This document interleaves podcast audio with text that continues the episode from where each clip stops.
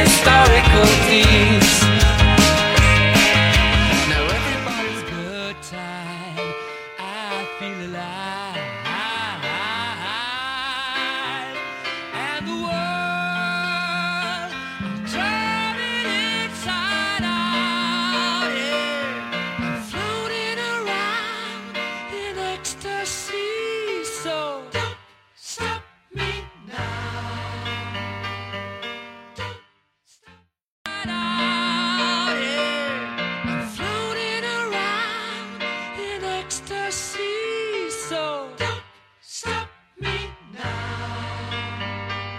Las verdades de Verderas.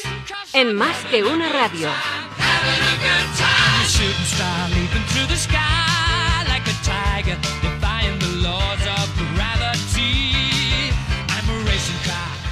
Buenos días amigos y bienvenidos. Estamos en directo más que una radio en las eh, verdades de Verderas, las 11 y un minuto del día 19 de mayo del 2020, cuando tenemos, como no, al protagonista indiscutible de esta sección, como su nombre indica, don Guillermo Verderas. ¿Qué tal Guillermo? ¿Cómo estás?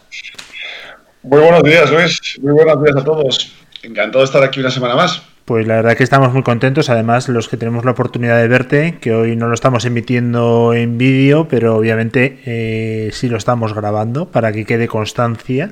Eh, estamos muy contentos porque tenemos con menos pelo y oye, eso ha hecho que seas una persona completamente nueva. ¿Cómo se nota que estamos ya en la fase 0,5 Madrid eh? y ya nos podemos cortar el pelo?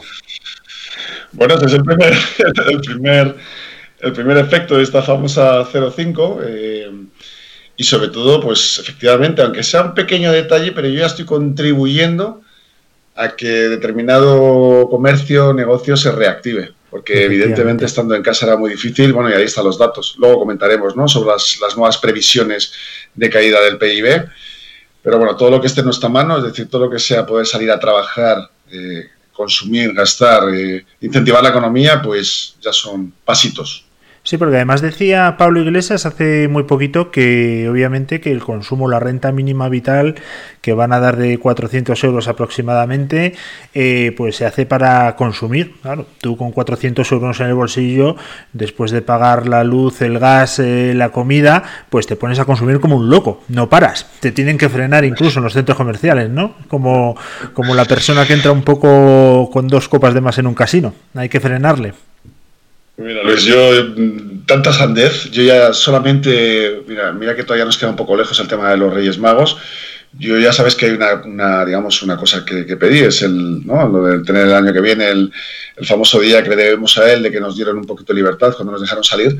Ya tengo mi segundo deseo es que por fin eh, se den los, los motivos para que nos intervenga Europa, porque eh, en manos de estos tíos es imposible que nos podamos recuperar y salir de esta bueno, vamos con la primera noticia que querías comentar. por favor, Europa, escucharnos. Aquí necesitamos vuestra ayuda porque esto se va a pique y ojito, porque a lo mejor os podemos tirar un poquito y arrastrar que esto hay un efecto contagio bastante peligroso. ¿no? Le mandaremos obviamente el programa a Juncker, que sé que nos escucha todas las semanas, de una forma además eh, impaciente. Eh, vamos con la primera noticia nos ha llamado la atención dentro del mundo de lo que es la actualidad, porque recordamos que aquí lo que intentamos es abrir debates que gente con una dudosa moral eh, prohíben abrir y obviamente eso nosotros aquí no lo vamos a consentir. estaría bueno. Eh, coronavirus, directo en el mundo. La mascarilla será ahora obligatoria en espacios cerrados. A ver, cuéntanos un poco qué es lo que te indigna de esta noticia y a dónde quieres llegar. Bueno, en dos palabras. Simón Dimisión. O sea, es decir, vamos a ver, yo de verdad que ya es que no, no, no, quepo, ¿no? En, decir, este es el mismo personaje o que, que, hace bien poquito, ¿no? Nos decía que, bueno, es que yo recuerdo, y para eso están los vídeos, decir que no, no estaba demostrado, que no ayudaba, lo cual todos sospechábamos que no tenía razón, ¿vale? Porque aunque sea de alguna manera evitar que estornudes y contagies a otro, pues evidentemente la mascarilla a, a simple vista se ve que tiene esa utilidad, ¿no? Pero es que llevaba muchísimo tiempo diciendo que no, que no, era recomendable, bueno, que era mucho mejor la distancia siempre al final muchísimas excusas para al final no reconocer que el problema era que no nos habíamos suministrado, no teníamos mascarillas.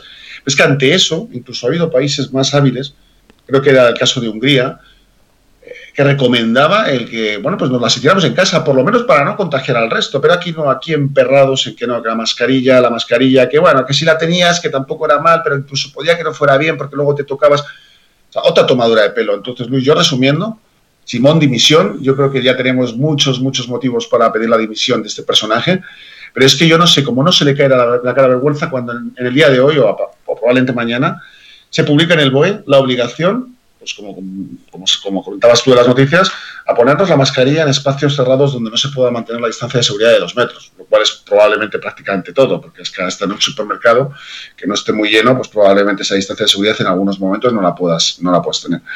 Por lo tanto, pues perplejo, una vez más, de que esto llegue, que llegue tarde, que llegue de la manera que llega y que de alguna manera, pues, pues bueno, que yo creo que si esto se hubiera hecho en determinado momento nos hubiéramos ahorrado tantas, tantas vidas de las que dice haber salvado el personaje este del señor Sánchez, que ahora mismo incluso yo creo que deberían pasar de puntilla y estos temas ya ni tocarlos. Porque ya digo, o sea, es que el señor Simón, hoy después de publicarlo en el BOE, debía estar presentando su, eh, su renuncia, pero inmediata, fulminante. Sí, bueno, yo coincido contigo lo que decías, ¿eh? su, su eh, dimisión y su denuncia, que querías decir también, por supuesto, este hombre es 100% eh, denunciable. A mí me hace mucha gracia porque es un personaje que para la izquierda es eh, muy bueno porque bueno tiene un cierto aspecto desaliñado esas eh, bueno pues eh, rebecas jerseys que nos suele llevar de aspecto un poco descuidado científico sabio realmente lo único que traduce el doctor Simón es que es un títere que sale a decir lo que le manda el gobierno que tiene poca idea de lo que está haciendo, que de gestión me parece que va no justo, sino que es absolutamente inoperante y que una persona que dijo que por aquí pasaría el virus de puntillas y que ha causado más de 40.000 muertos porque no contabilizan las residencias ni los que han fallecido en casa, pues obviamente debía estar absolutamente alejado de todo lo que es eh, este tema, ¿no? Eh, así que un cero para el doctor Simón. También otra cosa importante, Guillermo, las mascarillas. Eh, las mascarillas tienen una vida determinada, no duran para siempre, eh, son difíciles de encontrar, no son baratas si tienes una familia de cinco miembros, como puede ser por ejemplo tu caso, en la que si seguimos las recomendaciones sanitarias, cada ocho horas máximo tendríamos que cambiar las mascarillas. Es decir, que si nos vamos a un mes, pues echa cuentas de lo que nos vamos a dejar en mascarillas. Y lo dicen ahora que eso es lo que a mí más me duele, porque ahora parece que hay un pequeño stock. Esto era tan necesario hoy como hace un mes, pero hace un mes obviamente no podían decir que era obligatorio algo que no sabían ni dónde comprar. Así que, una vez más, un cero al gobierno, que no nos tomen por, eh, perdón por la expresión, pero por gilipollas y que no nos engañen más. Eso es lo único que queremos. Pues escucha Luis, y yo mm, un poco recogiendo lo que comentabas, efectivamente, ha, habido una noticia, creo que han publicado ayer, que decían que efectivamente solamente el 12% de las mascarillas que hemos recibido ya se habían distribuido a las comunidades autónomas. Es decir, según parece indicar esa noticia, otra vez más el gobierno central está haciendo acopio. ¿Por qué? Pues para venirnos en octubre, noviembre, cuando hagan falta mascarillas, porque probablemente, es lógico, con los datos que daban el otro día de la tasa de, digamos, de gente que ya había pasado coronavirus y tenía anticuerpos, probablemente en octubre nos hagan falta realmente mascarillas con, realmente, porque habrá con toda seguridad rebrotes, ¿vale? Porque es, evidente que los habrá, ¿no? Y vendrán de, de salvapatrias, cuando ahora mismo están gestionando esto. Si no lo tenían que haber hecho ahora, lo tenían que haber hecho en enero, cuando mandaron a militares ahí a competir y por lo visto vinieron con el gripe ya por lo visto se han, mandado a silenciar, ¿no? Pero lo, sorprendente del tema es este, que ahora la noticia daba esto, que se estaban repartiendo solamente el 12% de las mascarillas, estaban jugando ellos a especular con, con esas mascarillas, a copiar, para probablemente, llegado el momento, poder salir de ahí, oye, pues que somos un gobierno bien preparado. Bueno, a mí hay una cosa que me llama mucho la atención y que dará eh, esto para hablar. Todavía tenemos muchos días, muchas semanas y meses. Dice que va a haber un repunte en octubre. Lo llevan diciendo y yo no sé el tiempo y bueno, pues tiene toda la pinta, ¿no? Porque es un virus estacional me gustaría lanzar una pregunta eh, al gobierno qué se está haciendo de cara a octubre. Es decir, se está aislando a las personas mayores, se está poniendo eh, las medidas en las residencias para que en lugar de haber 100 eh, residentes pueda haber 20, por ejemplo. ¿Se está haciendo algo? ¿Se está aumentando las camas? ¿Se está comprando más respiradores? ¿Se está haciendo un refuerzo en las UBIs? Porque lo que han dicho los médicos es muy claro. Otra de esta no la aguantamos, pero no porque vaya a ser diferente ni más letal, sino porque los médicos están literalmente hasta las narices. Y yo veo que aquí nadie hace nada. Eh, la pena para el gobierno, entre comillas, es que todas las protestas que está viendo ahora en la calle no le van a valer de coartada para octubre, cuando haya un repunte. El repunte va a ser estacional, no porque ahora haya manifestaciones en algunos eh, sitios. Pero bueno, eso luego lo vamos a hablar. Tu segunda eh, noticia va sobre el 23M, ¿no? Sobre, efectivamente, bueno, en general hablaba sobre lo que propone Vox, que es esa gran, digamos, caravana de coches para el 23 de, mayo, ¿vale? Para realmente manifestarnos de una manera segura. Ya la semana pasada hablábamos de que había informes de la Policía Nacional y la Guardia Civil anticipando que en otoño iba a haber eh, manifestaciones y aquí ya nos reíamos y, decíamos, pero bueno, vamos a ver, estáis diciendo en otoño, pero ¿por qué vamos a esperar otoño si la gente está que arde? Mira, Luis, ya no solamente la del 23 de, mayo, yo todas estas que están saliendo y que se están reproduciendo, pues ya lo estamos viendo no solamente en esos barrios que yo llaman pijos, ¿vale? donde viven muchos de ellos, me refiero a muchos políticos de izquierdas, pero ya estamos viendo que se están replicando en muchos sitios, ¿no? Y yo escucho dos cosas que, que, las dos pues me dejan igual, ¿no? Es decir, por un lado lo que escucho es evidentemente pues esa visión del gobierno, y ayer hablaba la, la vicepresidenta Calvo diciendo que la gente que hacía eso era completamente, bueno, lo peor del mundo porque estaba fomentando lo que era la transmisión. O yo desde ese punto de vista, bueno, pues lo puedes escuchar y tiene parte de razón. Y dices, oye, pues puede fomentarse el contagio cuando de repente o mucha gente se junta. Bueno, probablemente, vamos a dejarlo ahí, ¿no? Luego escucho otra parte, que probablemente sea la del otro lado, que dice, ya, es que encima, este tipo de manifestaciones o este tipo de, digamos, de, eventos, lo que está dando armas es a la izquierda para poder mañana justificar que fijaros cómo esta derecha extrema está fomentando y como mañana salga un repunte. Es decir, cada uno tiene ya su versión, ¿vale? Yo solo digo una cosa, digo, pues decirme una alternativa que no sea ninguna de las dos, porque ninguna, es decir, porque necesitamos hacer algo. A mí lo que no me vale es seguir cruzado de brazos en mi casa, aceptando un estado de alarma en Madrid no justificado, que no nos dan los motivos, no nos explican, no nos dicen por qué a nosotros no y a otros sí con de peores tasas, a comunidades como el País Vasco dejándoles pasar entre provincias, ahora negociando un estado de alarma para determinadas mm, eh, comunidades a cambio de no sabemos qué. Pero mientras tanto Madrid, que es el, el corazón, el pulmón, prácticamente lo que probablemente pues hace un poco de, de, motor a todo lo que es la economía nacional, seguimos confinados en casa sin una explicación. Entonces, a mí que me digan qué hacer, porque lo que no me vale es seguir como estoy. Si me dicen un plan, es decir, si mañana lo que me dicen es que esto tiene que ir vía Supremo Express y que realmente pues tengan que presentar toda esta información el gobierno de España y esta es la solución, pues que me lo digan. Y entonces yo a lo mejor me atengo a esto y decido esto. Pero mientras tanto, ya no me vale quedarme en casa, que llevamos dos meses aquí, porque además cada día que pasa, si ya lo estamos viendo, ayer salían unos datos de previsiones del PIB que se te cae el alma, bueno, ya lo, sabíamos hace tiempo, y de hecho yo recuerdo que lo decía desde el principio cuando solo se hablaba de muertos, digo, ya nos vendrá esta, ¿no? Ahora ya están hablando un 12,4 de, caída del PIB, pero es que cada día que pasa, cada día que pasa vamos a peor. Entonces, ¿cuánto tiempo más nos van a dejar en casa los madrileños sin poder reactivar? Que sí, que mi aportación... Y si mi aportación al si mi aportación ayer fue pues mínima, porque al final es lo que ahora me dejan hacer, que es la peluquería. Pero no, de esto no se trata, se trata de dar pasos. Y ya no os digo que a lo mejor pues, no había que tener pues, este tipo de, medidas. Lo que digo es, y sobre todo ahora, ¿por qué Madrid en casa y el resto no? No se ha explicado. Entonces, de verdad, hablando del tema de las manifestaciones, yo ya lo he dicho, yo soy partidario de salir a la calle, yo estoy saliendo a la calle, yo estoy manteniendo las distancias de seguridad, yo estoy tomando medidas para que efectivamente ni siquiera sea una excusa que mañana salgan una fotografía y digan que efectivamente no estamos cumpliendo el distanciamiento social, pero evidentemente no me están dando alternativa. Que me digan que esto ahora mismo hay en el Supremo, digamos, o en el Constitucional o en, el, en, Europa, pues esas denuncias que nos permitan mañana salir a la calle, pero es que yo no lo he escuchado. Entonces, pues yo me quedo pues, con esa alternativa. Bueno, el tema eh, también tiene una, doble lectura.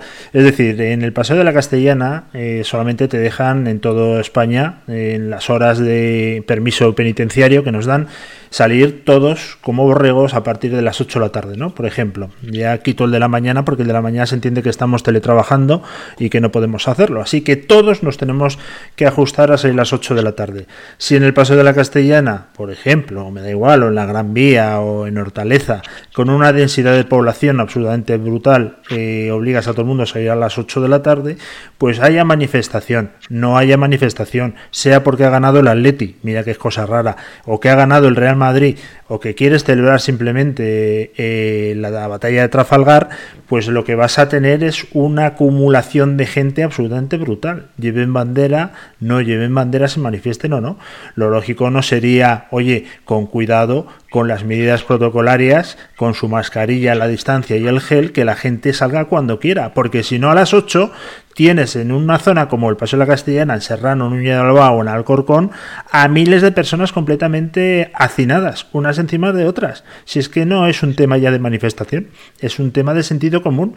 Danos la libertad para poder movernos en el momento que queramos y la densidad por metro cuadrado va a bajar radicalmente. Ahora bien, a mí no me quites mi derecho a manifestarme. Eso no lo hagas jamás. Por cierto, que no has hablado, eh, eso lo haremos, si te parece, la semana que viene, eh, del impresentable Eh, no hay una cosa peor Sabes de quién te estoy hablando, ¿verdad? Del que fue en su día candidato a presidente de la Comunidad de Madrid y que por el tamañazo se quedó en el camino. No hay una cosa peor en el mundo que un fracasado resentido. La verdad es que este hombre eh, desde entonces no ha levantado cabeza y ha intentado tener su minuto de gloria esta semana y la verdad es que lo ha tenido, pero por la otra punta.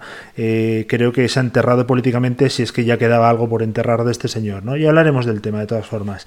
Como tercera, eh, simplemente para terminar, Guillermo, la noticia que nos traías porque, porque este punto, el, segundo, ahora el tercero hablamos que es más de economía, pero este segundo para mí sí que me gustaría cerrarlo diciendo una cosa, y esto es por supuesto de mi cosecha, pero, pero lo mismo. Es decir, yo creo que al final son pruebas tan evidentes que yo creo que no cabe duda que, que, detrás de todo esto, es decir, todas estas medidas que están tomando el gobierno de España contra la Comunidad de Madrid, contra todos los madrileños, porque eso es contra todos los madrileños, porque sin explicarte los motivos, por qué seguimos en fase cero, y encima otra vez más nos dan esos cacahuetes, ¿no? Venga, 0 a 5, ¿no? Sin darnos explicaciones, para mí lo que están buscando, y yo creo que van por ahí los tiros, es que realmente mm, la confrontación, es decir, que realmente llegue un momento en que esto estalle y que ellos tengan la excusa perfecta ya no solamente para demonizar a la extrema derecha, sino para enfrentarnos con el resto de los españoles. O sea, yo creo que lo que están buscando aquí es que aquí se monte una tremenda, porque claro, vamos a suponer, ¿vale? ¿Qué pasa una semana más?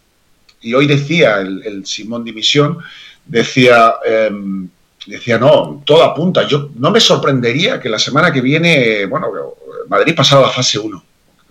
No me sorprendería, o sea, otra vez, ¿a qué estás jugando? ¿no?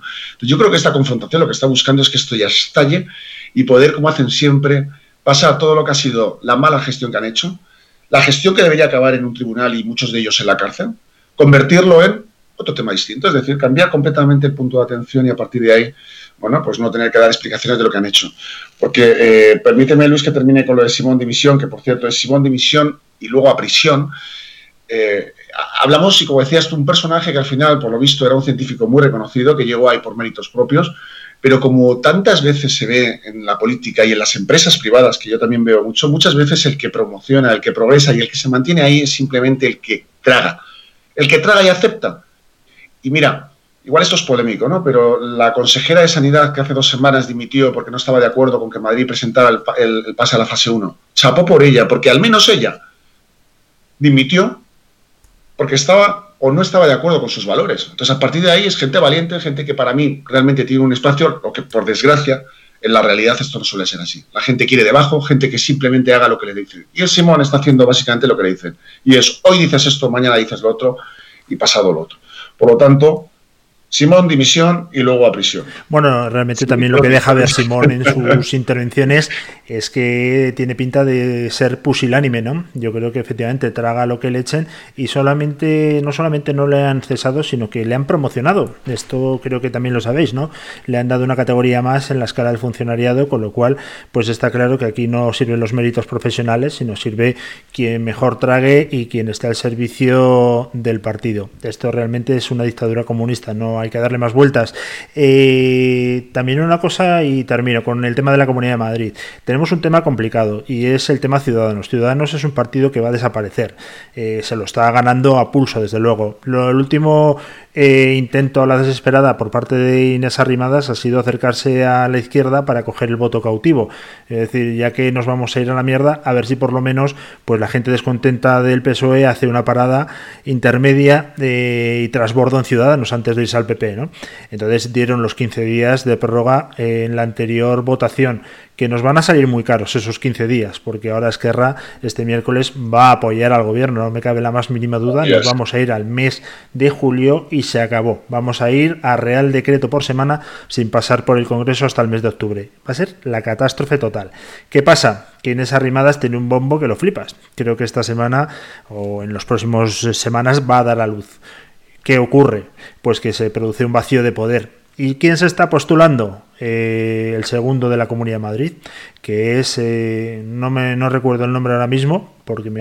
Aguado, efectivamente. Aguado se está postulando como un campeón para cubrir ese hueco.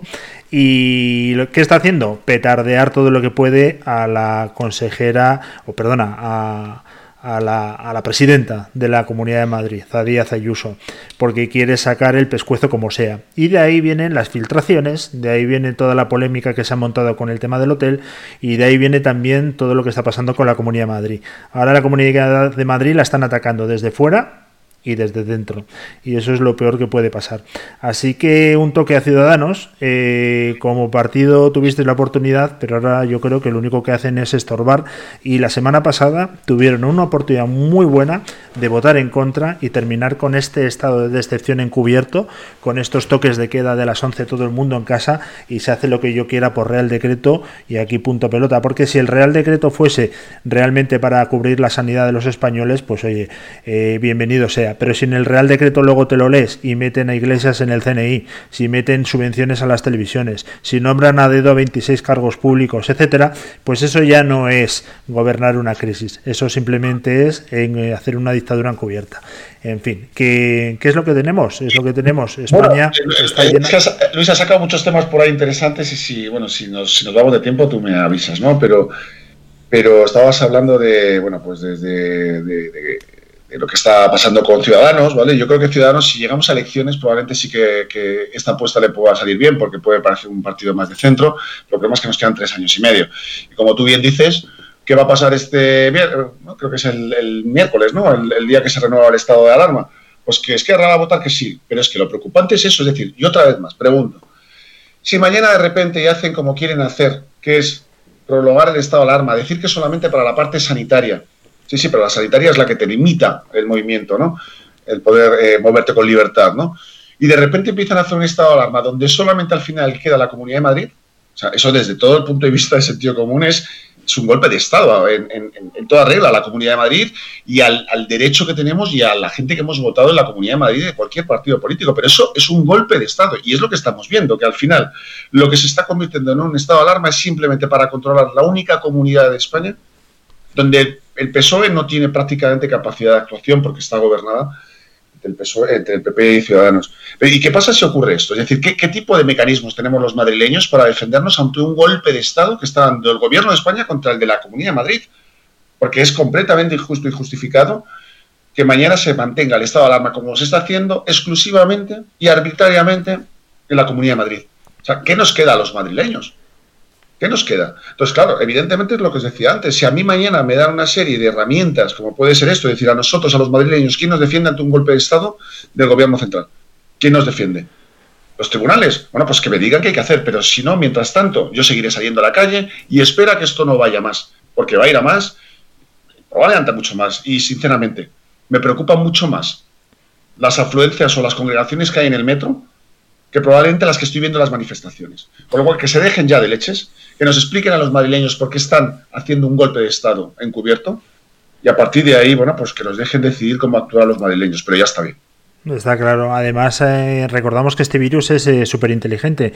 Eh, contagia en Núñez de Balboa, pero sin embargo no contagia en un entierro de un dirigente de Izquierda Unida. es decir, que es, es, es muy selectivo. ¿no? cuando ve una bandera de España va a cuchillo a infectar, pero cuando ve otras cosas, pues no. me infectó, yo creo, ¿no? Yo creo que fue súper selectivo, ¿no? Y, bueno, pues pasó de puntillas por ahí, pero yo creo que sí que se fue al al, partido del, del Atalanta-Valencia. Así todo en el 8M no, en el 8M, por ejemplo, no. Eh, ahí no fue el coronavirus porque no, ya te digo que es selectivo. Él, elige dónde atacar y ahí pues dijo, aquí no, que hay 120.000 personas, a ver si la voy a liar. Oye, nos quedan dos minutos. Eh...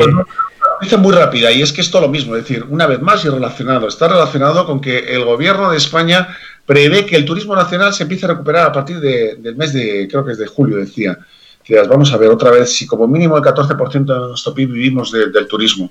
Ya ni siquiera te habla del internacional que ya se ha encargado de destruirlo, de, prohibirlo, prácticamente de censurarlo, porque a partir de su decisión de poner dos semanas de cuarentena a cualquier turista extranjero, pues evidentemente cualquier persona que se esté planteando venirse en el mes de julio y agosto, pues está pensando más en otros países que están prometiendo, prometiendo evidentemente si mañana tienen que desprometer, porque al final, oye, pues hay un rebrote en el mes de julio en Italia y tienen que echar para atrás, pues lo harán y probablemente indemnicen o devuelvan como mínimo el dinero, pero por lo menos ya no están frenando el turismo.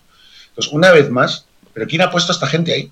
O sea, ¿quién está? O yo, yo lo mismo, ¿eh? dentro de lo que son las, las, teorías eh, que podemos hablar de conspiración, yo estoy convencido de que aquí hay una agenda para llevarnos a esto a la miseria absoluta y convertir esto en un Estado pues como el de Venezuela y básicamente donde solamente impere un poder, que será el de, el de Pablo Iglesias, porque ya se habrá cargado a Sánchez para entonces, porque hasta ahora le está utilizando, pero para entonces. Entonces, a lo que vamos, y como cierre me gustaría decir lo mismo, decir, por favor, Reyes Magos, este año ha sido bueno, traerme la intervención de la Unión Europea y si puede ser antes y me lo traéis y me lo anticipéis para el mes de junio-julio, pues ya os lo agradeceré y el resto de, bueno, pues de mi vida ya me conformo con que, con que me traigáis lo de siempre, un poquito de carbón. Yo la verdad que también espero que nos intervengan cuanto antes y que vengan los hombres de negro y que tomen el control, obviamente. Cualquier intervención va a ser siempre mejor que lo que tenemos ahora mismo. Por cierto, por hablar y terminar, hablabas del tema del, turismo. En Italia se han abierto las fronteras eh, de forma incondicional, obviamente, para que la gente entre. Eh, en España no. En España hemos puesto 15 días. ¿Qué ha hecho Francia? Pues la represalia. Los que quieran ir para allá, 15 días de cuarentena en Francia. No tiene esto ningún sentido. Pero lo que no tiene ningún sentido, y, con esto terminamos, Guillermo, si no tienes nada más que añadir, es eh, la categoría del ministro de Turismo y Consumo que tenemos. Ojo al dato con Garzón, que posiblemente sea uno de los peores ministros que tenemos de los 23, que ya es decir, porque acuérdate que hemos tenido ministras que decían que Portugal no había sido excesivamente afectado por el virus porque la ola venía de este a oeste. Eh, o sea, hemos, hemos vivido realmente situaciones eh, dramáticas. Yolanda Díaz, la ministra de Trabajo, explicando el tema de los ERTES con una sonrisa nerviosa, no sabía ni por dónde empezar con gente muy poco cualificada, pero este hombre dijo que es que el turismo además tiene, después de que representa el 14% del PIB español, eh, pues que tiene un bajo valor añadido y que bueno que tampoco nos preocupemos no entonces eh, teniendo a esta gente en los puestos de responsabilidad lo más importante es que vengan los hombres de negro ya lo que tú decías que nos intervengan ya que eso supone que nos van a meter un tijeretazo el 30% bienvenido sea pero es mejor un 30 hoy que un 100% mañana. Así que por favor que entre ya si me dejas, porque con esto ya me has dado incluso, digamos, la excusa perfecta, que sepas si yo hasta ahora no estoy viendo mucho las imágenes que salen de las manifestaciones o de las congregaciones, o por lo menos cuando sale la gente a, expresarse, ¿no? Se ve poco la bandera de la Unión Europea. Yo hoy justo he recibido la mía y verás cómo a partir de ahora yo espero que se vea mucho más porque es una llamada a esto que tú estás diciendo. Es decir, yo a partir de ahora sí salía con mi bandera de, España, sí salía con mi camiseta de eh, Sánchez ya y gobierno a prisión. Y ahora más me voy a, digamos, hoy he recibido mi bandera de Europa porque yo creo que es un llamamiento a estos hombres de negro, a esta, a esta única solución que se me ocurre en el medio largo plazo, que es que nos intervengan ya, que saquen de una patada a esta gentuza que están hablando están hablando de, una recuperación de un dinero que no tiene ni que no les pertenece encima sin tenerle que dar ninguna explicación al que te lo presta.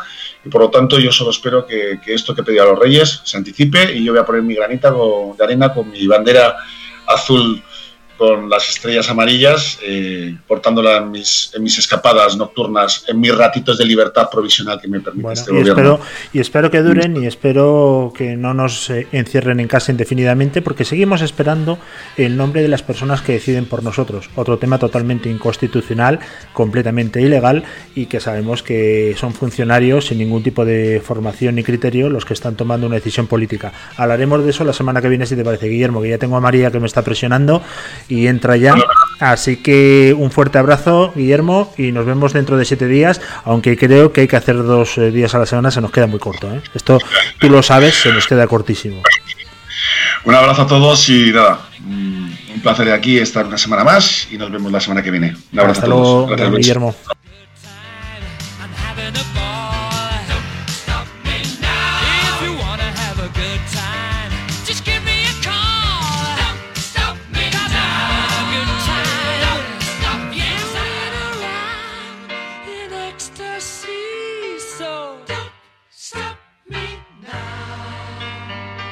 Las verdades de Verderas. En más que una radio.